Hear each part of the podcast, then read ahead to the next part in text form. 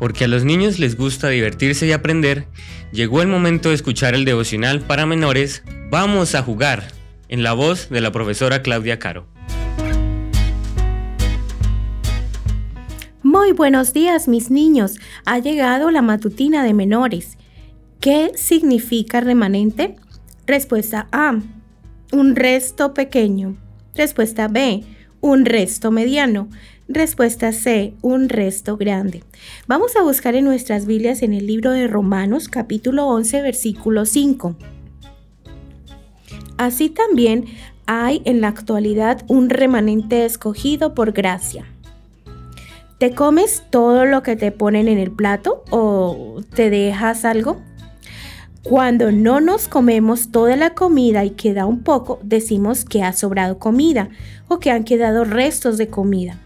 Esos restos son un remanente de toda la comida que había antes de empezar a comer.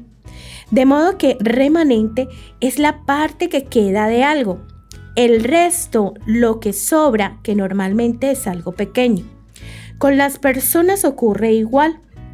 Cuando el maestro o tus padres piden ayuda, solo unos pocos, un remanente, son los que están dispuestos a colaborar, ¿verdad?